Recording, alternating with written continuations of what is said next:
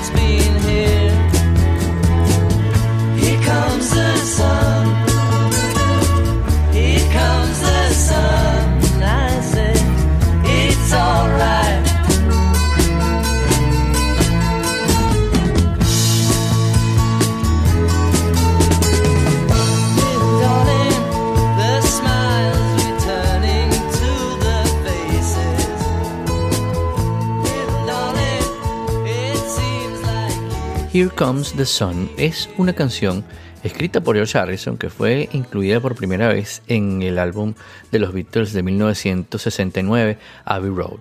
Junto a Something y While My Guitar Gently Weeps, es una de las composiciones más conocidas de Harrison, al menos de su etapa con los Beatles.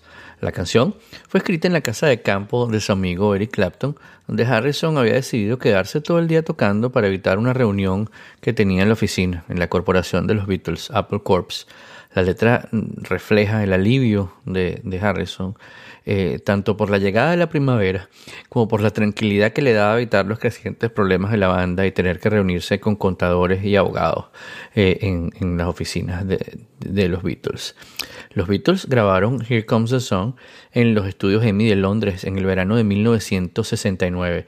Conducidos por la guitarra acústica de Harrison, la grabación también contiene un sintetizador Moog que había sido introducido al sonido de los Beatles luego de que adquirieran un modelo antiguo del instrumento en California. Por supuesto que el tema refleja también la influencia de la música clásica de la India en las composiciones de Harrison, con algunos inusuales cambios en su tempo. La canción fue grabada en 13 tomas el 7 de julio del 69 por Harrison, Paul McCartney y Ringo Starr. John Lennon no contribuyó a este tema porque mm, estaba recuperándose de un accidente.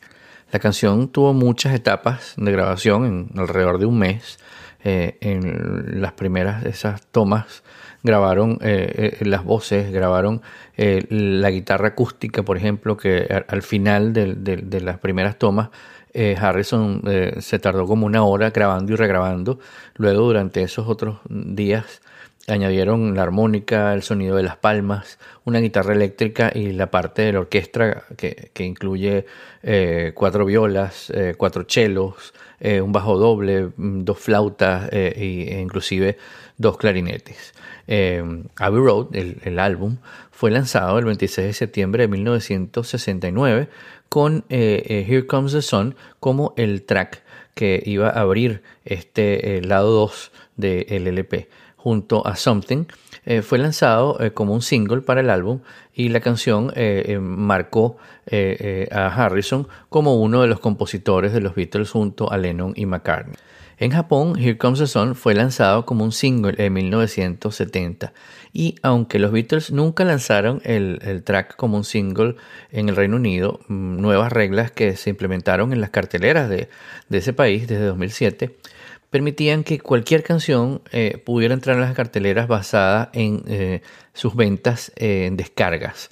Esto hizo que muchas canciones de los Beatles eh, volvieran a aparecer en las carteleras cuando el catálogo eh, eh, fue, fue ofrecido, fue puesto a disposición de todos por Apple en su catálogo de iTunes desde 2010, incluyendo Here Comes the Sun, que llegó al puesto 58 el 27 de noviembre de ese año. El crítico de musical eh, Michael Gilmore, escribiendo para los Rolling Stones en 2002, dijo que Here Comes the Sun era un himno de esperanza entre las dificultades, similar a Let It Be de McCartney y a Imagine de John Lennon. Here Comes the Sun es uno de los mejores temas de los Beatles y como saben cada 10 episodios hablamos de ellos y hoy es el turno del compositor de Here Comes the Sun, George Harrison.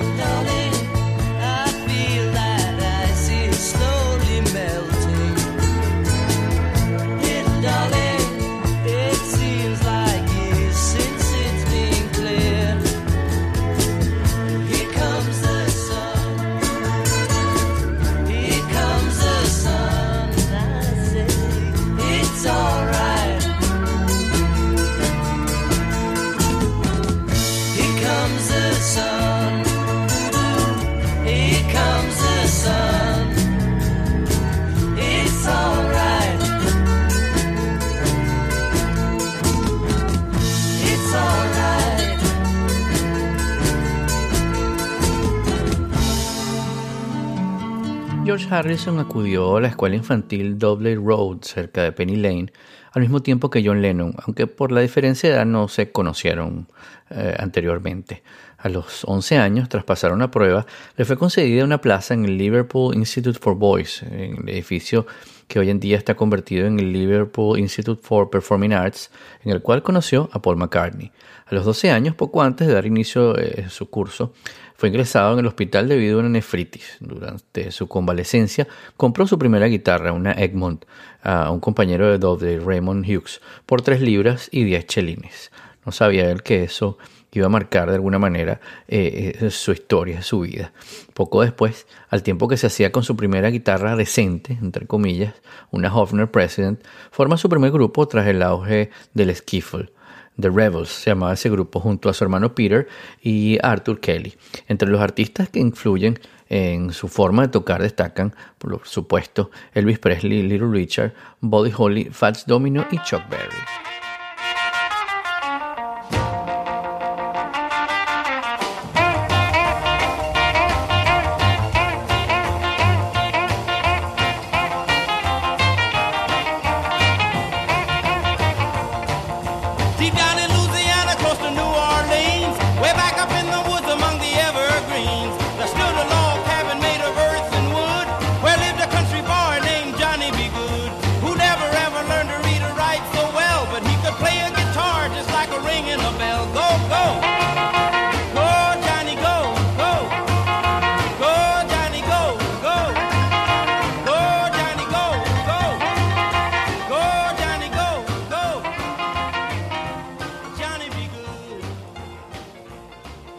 Tras abandonar la escuela en 1959, alternó durante poco tiempo su afición a la música con un trabajo de aprendiz de electricista. Su formación, eh, así como electricista, lo ayudó a ser eh, uno de los miembros más eficaces del grupo a la hora de experimentar nuevos sonidos y de arreglar equipos. A mediados de los 60 fue el primero en equipar su casa de Escher con un estudio personal donde podía componer y trabajar con mayor eficacia. Luego, ya sabemos cómo fue que George vio a Paul y a John cuando se llamaban The Quarrymen una vez durante un concierto en febrero del 58 en el Wilson Hall. Más adelante, Harrison ofreció una audición para The Quarrymen con el objetivo de unirse a ellos en marzo de ese mismo año. Lennon pensaba que Harrison era demasiado joven para formar parte de la banda, por lo que McCartney organizó otro encuentro donde su amigo volvió a interpretar canciones para ellos.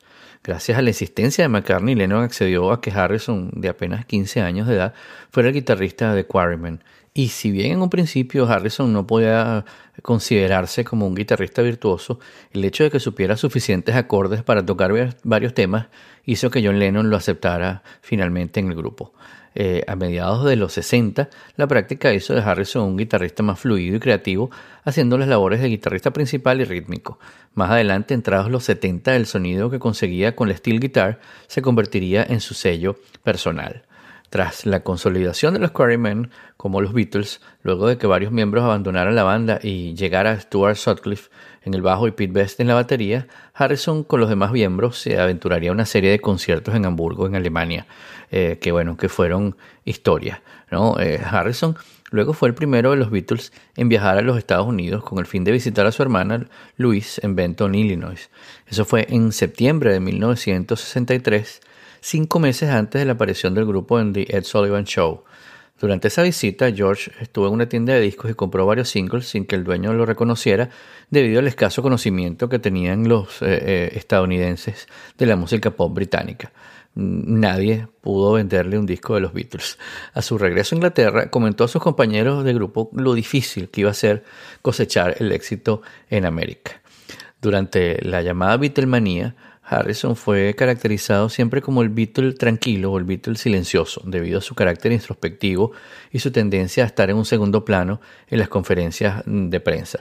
A pesar de esa imagen, la mayoría de sus compañeros y amigos, eh, como Eric Idle, miembro de Monty Python, aseguran que eh, en las distancias cortas era muy hablador y contraponiéndose a la imagen que solía tener de él la prensa. Harrison escribió su primera canción, Don't Bother Me, durante un día de convalecencia en cama en 1963 con el fin de probar, como declararía posteriormente, si era capaz de componer una canción. Aparece luego publicada en el álbum With the Beatles de 1963 y en su versión americana Meet the Beatles en el 64. Si bien para el siguiente álbum del grupo, Beatles for Sale, también había compuesto un tema, este fue descartado olvidando la composición hasta que contribuyera al álbum Help con los temas I Need You y You Like Me Too Much.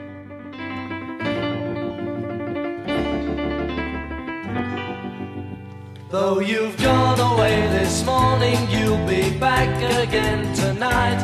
Telling me there'll be no next time if I just don't treat you right. You'll never leave me, and you know it's true. Cause you like me too much, and I like you. You've tried before to leave me, but you haven't got the nerve. Un importante punto de inflexión en su carrera musical tuvo lugar durante la gira americana de 1965, en la que David Crosby, de The Birds, introdujo a Harrison en la cultura india a través de la música de Ravi Shankar. Muy pronto quedó fascinado con el especial sonido de su música, permitiendo la lenta introducción de la misma en la cultura occidental. Tras comprar un citar, poco después de dar por finalizada la gira de 1965, fue, antes que Dave Davis, guitarrista de The Kings, uno de los primeros músicos de la cultura pop en introducir el instrumento en un álbum de estudio, en la canción Norwegian Wood del álbum Rubber Soul de los Beatles. A medida que transcurría el tiempo, las composiciones de Harrison fueron haciéndose más notables, pasando de un segundo plano a competir con las de Lennon y McCartney en materia de calidad. Uno de esos temas legendarios compuestos por Harrison fue justamente While My Guitar Gently Weeps con Eric Clapton en la guitarra.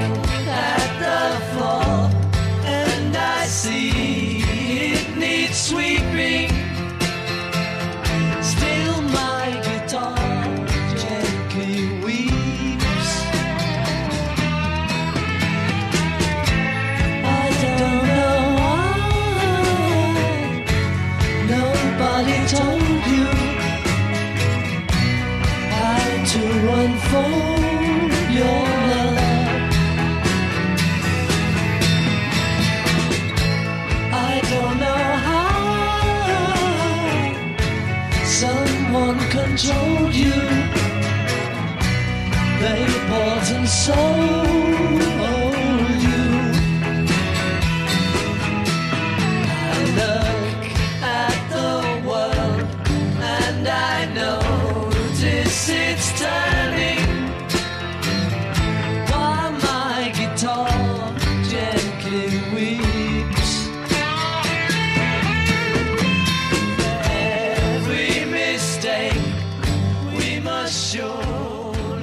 Los roces entre Harrison, Lennon y McCartney comenzaron a hacerse patentes a partir de la muerte de Brian Epstein, manager del grupo, y en especial desde las sesiones de grabación de The Beatles, del álbum The Beatles, llegando a intentar dejar el grupo en aquel momento. Entre 1967 y el 69, McCartney expresó en más de una ocasión su insatisfacción con la forma de tocar de Harrison. Las tensiones entre ambos quedan patentes durante los ensayos del proyecto Get Back en Twickenham Studios, que acabará por editarse como documental bajo el título Let It Be.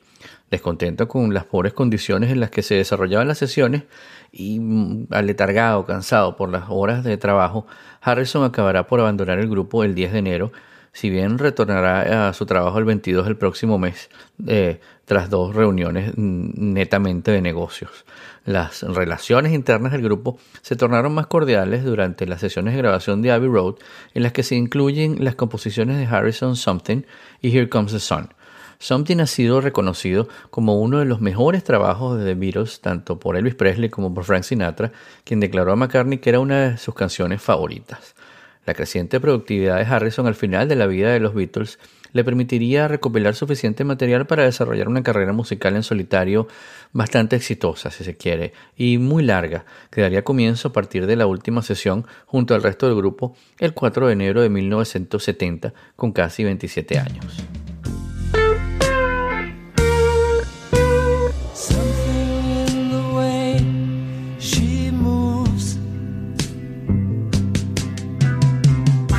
attracts me like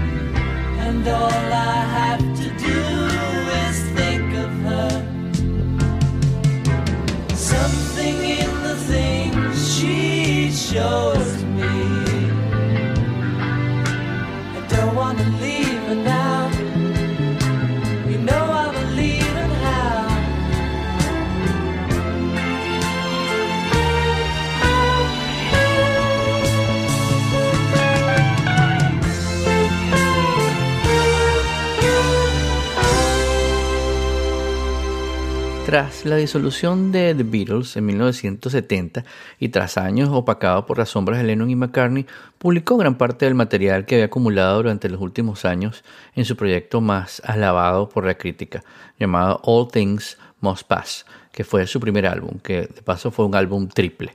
All Things Must Pass supuso una entrada triunfal para la carrera musical en solitario de Harrison junto a John Lennon Plastic Ono Band de John Lennon Ram de Paul McCartney y Ringo de Ringo Starr, eh, fue uno eh, de los álbumes más trabajados por un Beatle en su carrera en solitario.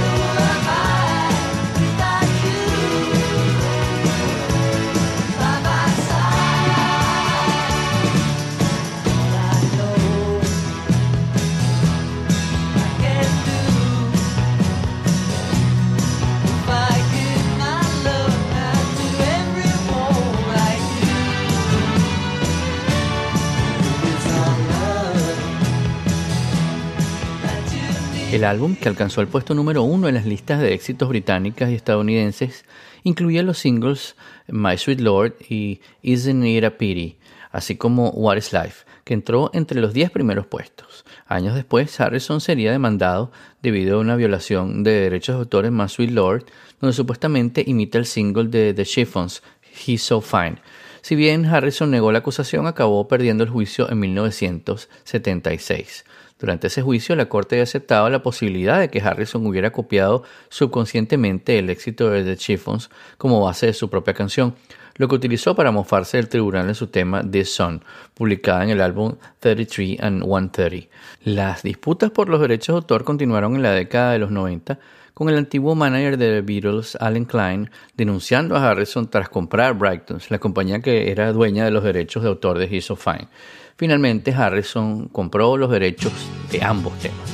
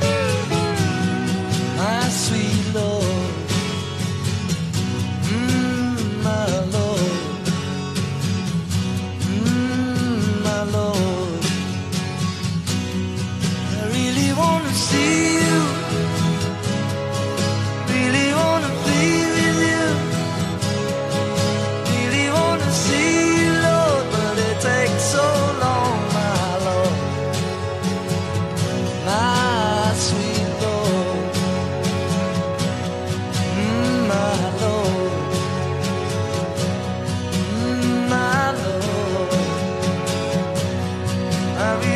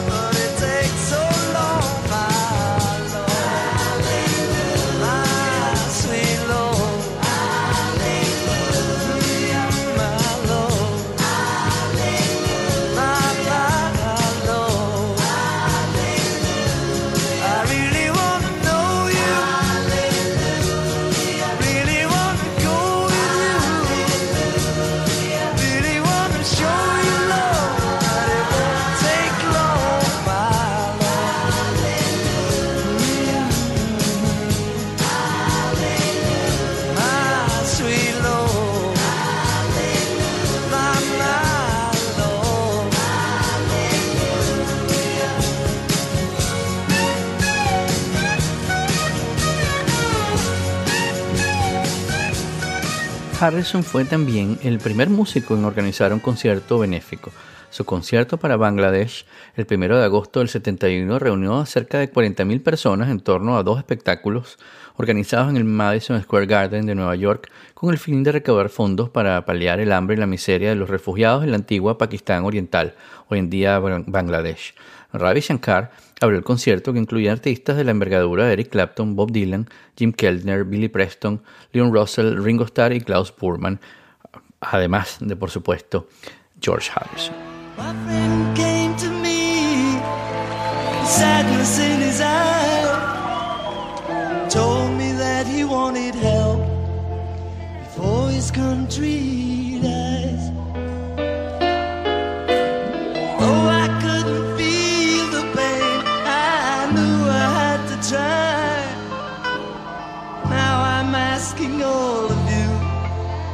help us save some.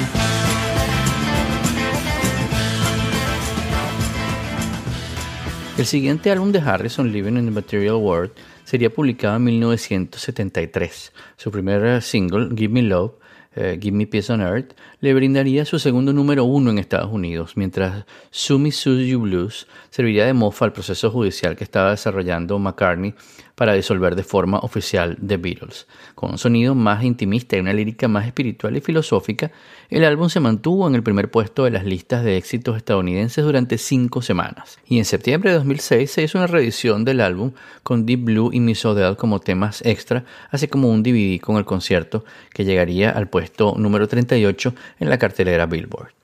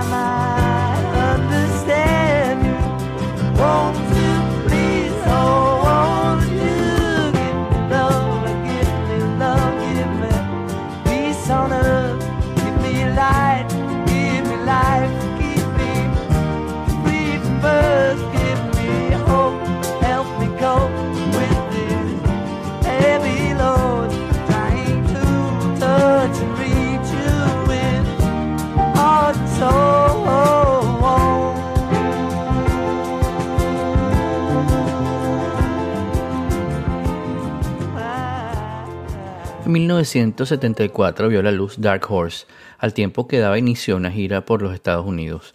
La gira fue duramente criticada por la duración del acto principal a cargo de Ravi Shankar y por la voz ronca de Harrison debido a una laringitis. Aún así, el álbum alcanzó el puesto número 5 en la lista de éxitos estadounidenses y si bien las críticas desfavorables y el poco interés eh, suscitado luego provocarían que Dark Horse no entrara en las listas de éxitos británicas. El single al final alcanzaría el puesto número 15 en las listas de éxito Billboard. Durante el periodo de preparación para la gira estadounidense, abrió oficinas en la Brea Avenue de Los Ángeles para su futuro sello discográfico Dark Horse Records. Dentro de esas oficinas conocería a su segunda esposa, Olivia Trinidad Arias, eh, que fue una persona que había sido asignada para trabajar en el sello junto a Terry Doran de Apple y Jack Oliver. Su relación sentimental daría frutos a partir de la gira hasta que en 1978 contrajeran matrimonio.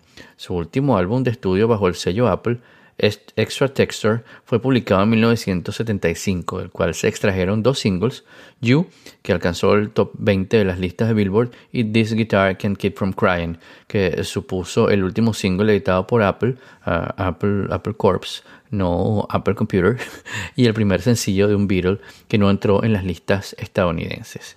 Tras la salida de John Lennon, George Harrison y Ringo Starr del sello EMI, em, Paul McCartney permanecería en él hasta que en 2007 fichara por eh, em, Hear Music. La compañía discográfica tuvo libertad para editar el trabajo del grupo y de sus componentes en solitario en un mismo álbum, utilizando a Harrison como experimento en The Best of George Harrison, en la que se combinaban sus éxitos eh, compuestos en los Beatles y en solitario. Tras su segundo matrimonio eh, con Olivia Trinidad Arias y el nacimiento de su primer y único hijo, Danny Harrison, eh, este emprendería la grabación de su álbum epónimo, eh, George Harrison, publicado en 1979 con los singles Blow Away, Love Comes to Everyone y Faster. Tanto el álbum como el primer single alcanzaron el top 20 en las listas de éxitos de Billboard.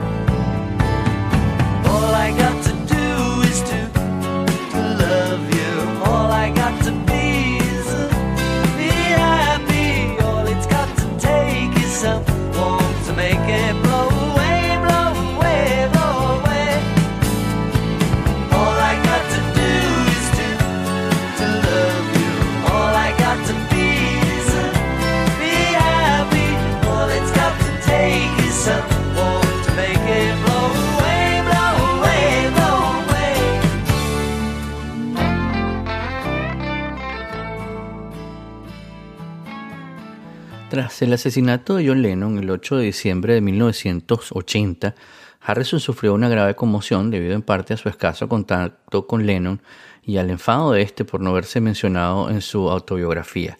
La muerte de Lennon forzó a Harrison a rodearse de medidas de seguridad en su mansión de Friar Park en Helion Thames. Poco después, modificó la letra de All Those Years Ago, canción que había compuesto en un principio para Ringo y que posteriormente sirvió de tributo a Lennon en su álbum Somewhere in England. Con Ringo Starr en la batería, eh, Paul y Linda McCartney en los coros, tanto el álbum como el sencillo, publicados en el 81, recibieron buenas reseñas por parte de la crítica musical, alcanzando el puesto número 2 en las listas de éxitos en los Estados Unidos.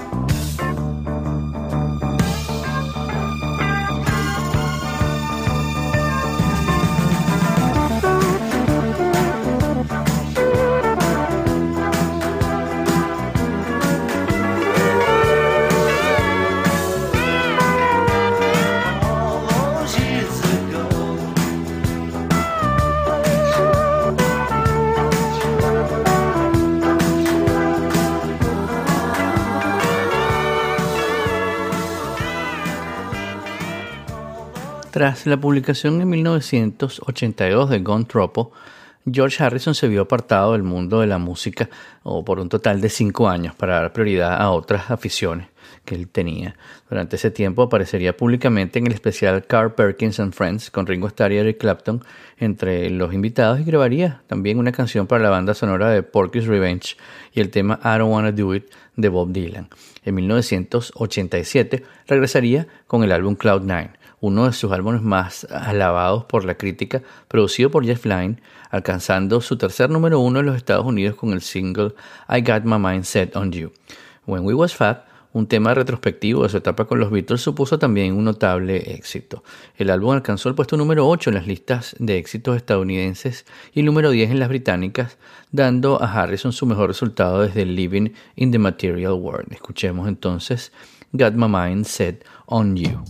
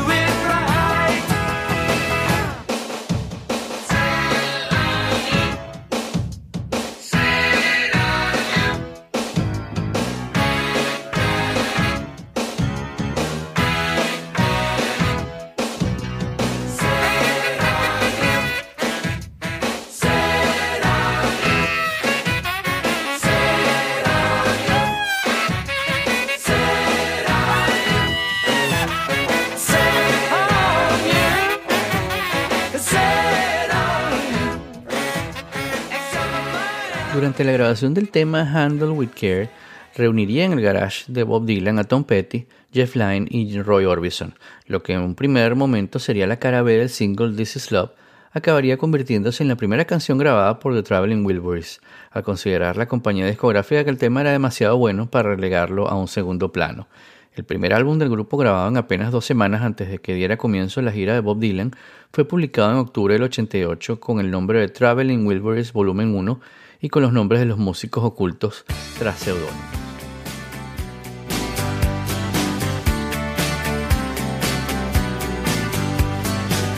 Me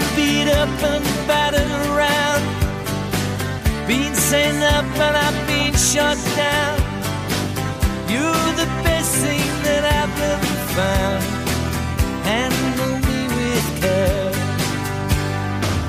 Reputation's changeable, situations tolerable.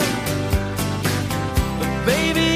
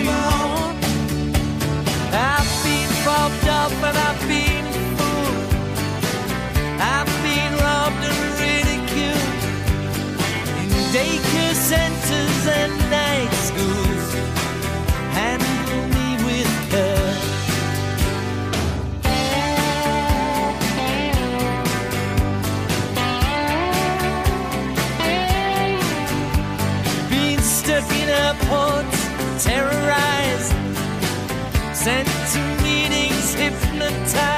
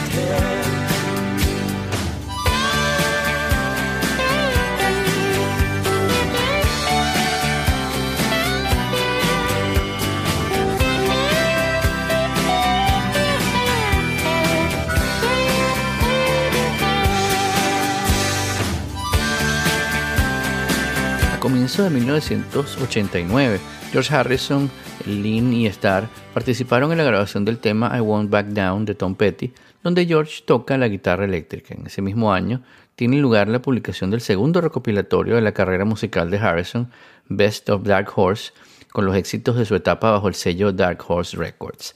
El álbum incluye dos temas grabados para la ocasión, Poor Little Girl y Kokamami Business, así como el tema de la banda sonora de Arma Mortal 2, Cheer Down. En 1991, Harrison emprendió por Japón y junto a Eric Clapton su primera gira desde 1974, llamada George Harrison Eric Clapton 1991 Japan Tour, muy original nombre. Tras una docena de conciertos, en 1992 vería la luz el álbum Live in Japan, acreditado a George Harrison, Eric Clapton y su banda. En octubre del mismo año, Harrison participaría en el concierto tributo a Bob Dylan en el Madison Square Garden de Nueva York, interpretando tres canciones: If Not For You, Absolutely Sweet Mary y My Back Pages.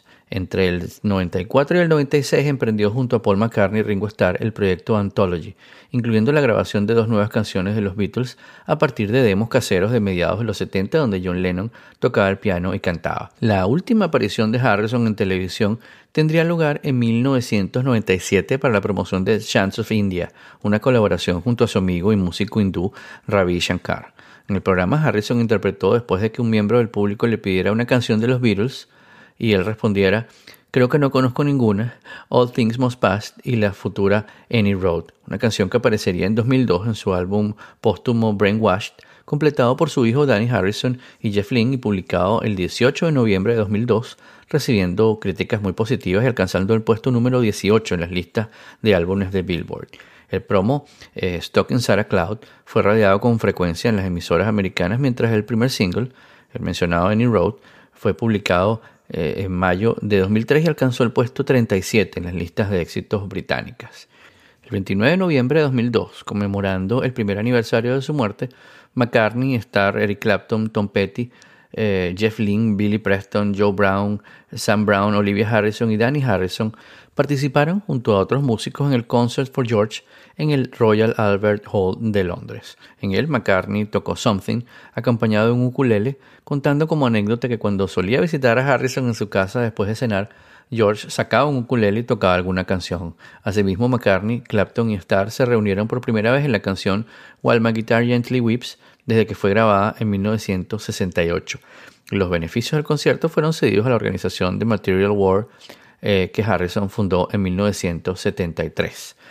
Harrison fue incluido en el Salón de la Fama del Rock and Roll como artista en solitario el 15 de marzo de 2004 por sus compañeros en Traveling Wilburys, Jeff Lynne y Tom Petty, y en el Salón de la Fama del Madison Square Garden el 1 de agosto de 2006, conmemorando el 35 aniversario de su concierto para Bangladesh. Give me that plenty of that guitar.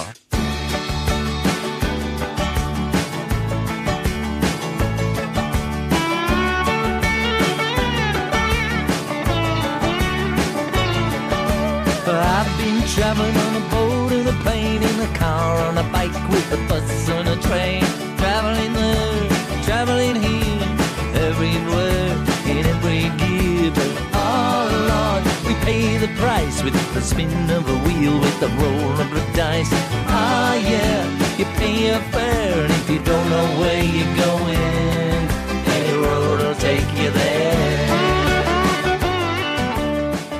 como siempre, muchas gracias a ustedes por acompañarnos a recorrer las historias detrás de las canciones en un episodio más de El Modulor. Les recuerdo que pueden descargar o escuchar nuestro podcast en su plataforma favorita como iTunes, Overcast y también en Spotify. Por supuesto que pueden suscribirse a mi lista de correo entrando en todo.elmodulor.com o dejarnos sus comentarios en mis redes sociales. En todas me encuentran como arroba modulor. Así que nos vemos en nuestro próximo episodio cuando volveremos a encontrarnos para contarles las historias detrás de las canciones. Mi nombre es Guillermo Amador y esto se llama El Módulo.